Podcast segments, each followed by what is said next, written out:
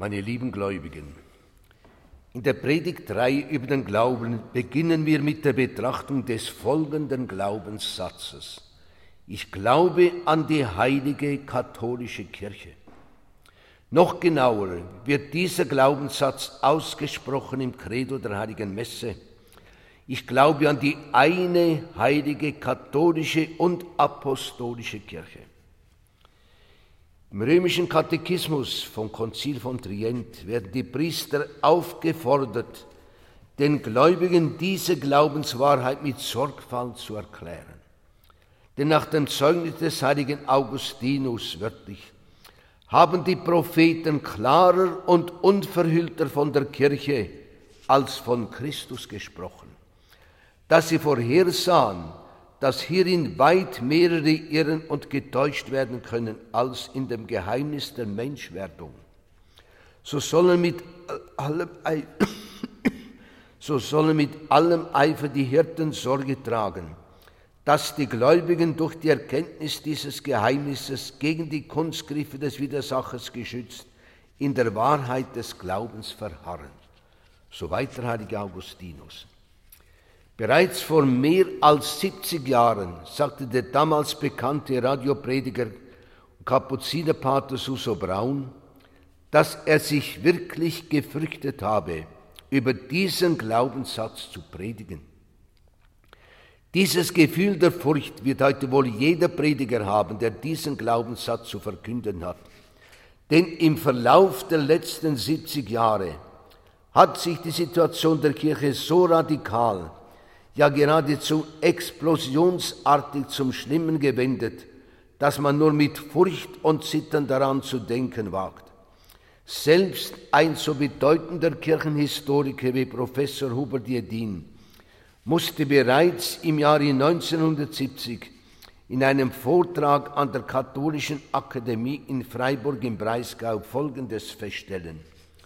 Also vor 1970 Heute wagt wohl niemand zu bestreiten, dass die katholische Kirche in einer Krise steht, in einer der schwersten Krisen, die sie je in ihrer Geschichte durchgemacht hat.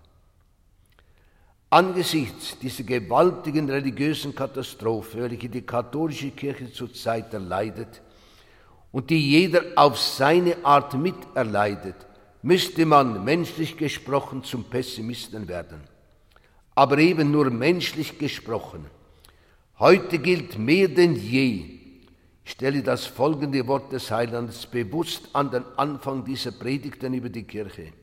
Es gilt also mehr denn je, du bist Petrus, auf diesen Felsen will ich meine Kirche bauen und die Pforten der Hölle werden sie nicht überwältigen. Lassen Sie sich nicht irre machen durch die heutige päpstliche Situation. Dieses Wort Christi gilt auch heute. Und seht, ich bin bei euch alle Tage bis ans Ende der Welt. Wohl zu keiner Zeit waren diese Worte unseres Herrn und Erlösers so bedeutsam wie heute, denn sie spenden jenen Mut und Kraft zum Durchhalten, die an ihn glauben, nämlich an Jesus Christus. Bevor wir nun die verschiedenen Seiten des genannten Glaubensartikels betrachten, soll in einem ersten Teil die heutige Situation der katholischen Kirche durch einige Tatsachen aufgezeigt und auf jene maßgeblichen Kräfte hingewiesen werden, die zu dieser Katastrophe beitragen. Es ist keine schöne Predigt heute. Vor diesem düsteren Hintergrund soll sich dann der kostbare Schatz der Glaubenswahrheiten über die Kirche umso heller und umso strahlender abheben. Was aber der heilige Apostel Johannes am Anfang seines Evangeliums über das menschgewordene Wort, das heißt über Jesus Christus sagt, darf auch über die Kirche gesagt werden. Und es wird wohl Geltung haben bis zum jüngsten Tag. Und dieses Wort lautet, das Licht leuchtet in der Finsternis, allein die Finsternis hat es nicht ergriffen. Welche Geschehnisse und Tatsachen sind es nun, welche die katholische Kirche heute zu zerstören drohen? Eines der hervorstechendsten Merkmale der heutigen Lage ist die Bekämpfung der geoffenbarten Glaubenswahrheiten durch sogenannte berühmte katholische Theologen, eifrig und mit viel Beifall unterstützt durch Mitläufer priesterlichen Standes, auch durch sogenannte Laientheologen, Pfarreihelfer und Pfarreihelferinnen und vor allem, wen wundert's, durch unsere Massenmedien. Das Erstaunliche an diesem Geschehen ist, dass nicht nur ein Dogma, sondern praktisch das ganze geoffenbarte Glaubensgut in Frage gestellt und verworfen wird. Es sei erinnert an die sogenannte Gott ist tot Theologie, diese widerliche und lästerliche Ausgeburt geist- und orientierungsloser Pseudotheologen. Es sei erinnert an die Leugnung der Gottessohnschaft Jesu Christi, an das zum Teil brutale Vorgehen gegen den Glauben an die Gegenwart des Herrn im allerheiligsten Altarsakrament. Stichworte dazu sind mancherorts der Zwang zur Handkommunion ohne Kniebeuge, der radikale Verbot der Zelebration und des Besuches der überlieferten Heiligen Messe, was heute an manchen Orten gelockert worden ist, die in vielen Pfarreien umfunktionierte Heilige Messe in ein wenig verbindliches, mitmenschliches Mahl. Zu diesem Vorgehen gegen das alte heilige Messopfer schrieb Professor Ludwig Volk, Professor an der Universität gewesen in München, und zwar ein Jesuit, er schrieb im Handbuch der Kirchengeschichte, herausgegeben von den Professoren Jedin und Rebken, dass der Glaube an das grundsatzgetreue Handeln der Bischöfe, wörtlich, in Kreisen der Kirchenvolkes erschüttert worden ist, die bislang nicht gegen, sondern für die Wahrung der Hirtenautorität eingetreten sind. Ausgelöst wurde ihre Kritik am unterschiedlichen Gebrauch der Leitungsgewalt durch das Verbot der Messfeier in der tridentinischen Form steht dieses doch in auffallendem Kontrast zu der Nachsicht, mit der die Bischöfe jahrelang über Abirrungen und Eigenmächtigkeiten anderer hinweggesehen haben. Sollte sich der Gebrauch der Bischofsautorität allzu sehr von pragmatischen, durchführbaren Erwägungen leiten lassen, die in der Versuchung lägen, die Progressiven großzügig die Konservativen dagegen machtbetont zu behandeln oder, um es pointiert zu sagen, den einen als machtlose Liebeskirche, den anderen als lieblose Machtkirche zu begegnen, so könnte das Ergebnis nur wachsende Entfernung der Gläubigen sein. Angriffe von drinnen und draußen kann kirchliche Amtsautorität bestehen, solange sie auf festen Grundsätzen ruht und nicht durch inneren Widerspruch sich selbst aufhebt. Soweit dieses prachtvolle Wort des Paters Volk.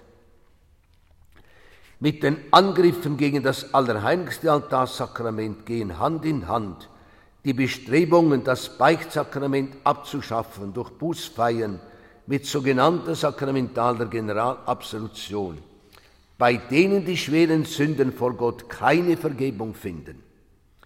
Mutter Gottes und heiligen Verehrung sind auf Sparflamme gesetzt und zum Teil zum Aussterben verurteilt, denn dies sei unökumenisch, wird uns gesagt.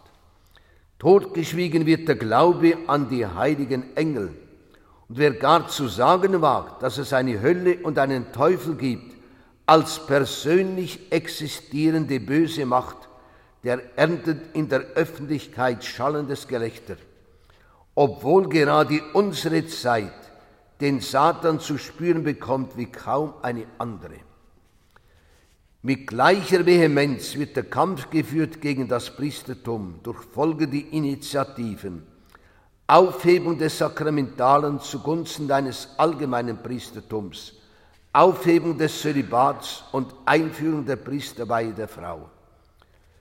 Ebenso leidenschaftlich wird das wirklich katholische Papsttum und dessen Unfehlbarkeit in Fragen des Glaubens und der Sitte bekämpft. Diese Tatsache wirft auch ein grelles Schlaglicht auf die furchtbare Autoritätskrise, die heute das katholische Leben gefährdet und bedroht.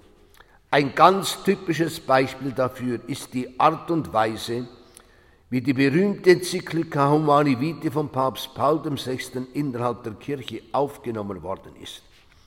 In dieser Enzyklika wird die überlieferte Ehelehre der katholischen Kirche bezüglich der gottgewollten Weitergabe menschlichen Lebens innerhalb der Ehe von neuem bestätigt und bekräftigt.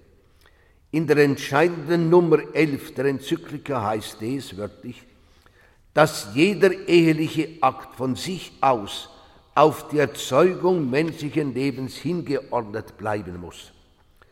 Und dann geschah das noch nie Dagewesene, dass etwa die Hälfte aller Bischöfe ausweichende oder abweichende Erklärungen gegen die Lehre der Enzyklika abgab.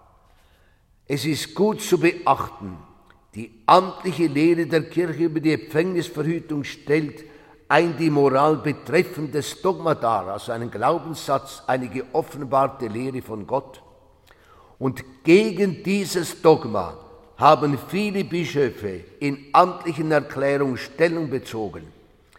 Über diese bischöflichen Erklärungen sagte einer der bedeutendsten Moraltheologen, Professor Gustav Ermeke, dass sie zur Auflösung jeder verbindlichen Glaubens- und Lebensordnung führen. Diese schlimme Autoritätskrise setzt sich fort bei der Masse der Gläubigen, die konsequenterweise ihr religiöses Leben nach dem Schlagwort Gewissensfreiheit gestaltet einer sogenannten Gewissensfreiheit, die in Wirklichkeit nichts anderes ist als die Zügellosigkeit und Anarchie. So werden voreheliches Zusammenleben, Empfängnisverhütung, Ehescheidung, ja selbst Abtreibung als Gegebenheiten hingenommen, über die sich das Gewissen vieler katholischer Gläubigen nicht mehr aufregt. Ehebruch gehört zur Tagesordnung sodass eheliche Treue skrupellos missachtet und sogar als lächerlich abgetan wird. Andererseits scheuen sich katholische Theologen nicht davor, die Homosexualität unter gewissen Voraussetzungen als nicht gegen Gottes Gebot verstoßen zu beurteilen. So hat innerhalb der Gläubigen eine erschreckende Unsittlichkeit um sich gegriffen. Dies führt in den meisten Fällen zum Glaubensabfall. Denn oft verläuft es im religiösen Leben so, dass das Gebot der Keuschheit nicht mehr beachtet wird. Es fängt damit an, dass Gedanken der Begehrlichkeit und der Untreue und die Gelegenheiten zur Sünde nicht mehr bekämpft und gemieden werden. Man liebt die Gefahr und kommt darin um, indem man schwer sündigt dann passt natürlich der Glaube nicht mehr zu einem solchen Leben. Aber statt das Leben zu ändern, wird der Glaube geändert und dem gottfernen Leben angepasst. Das heißt, es kommt praktisch zum Glaubensabfall, auch wenn dies nach außen nicht immer sichtbar ist.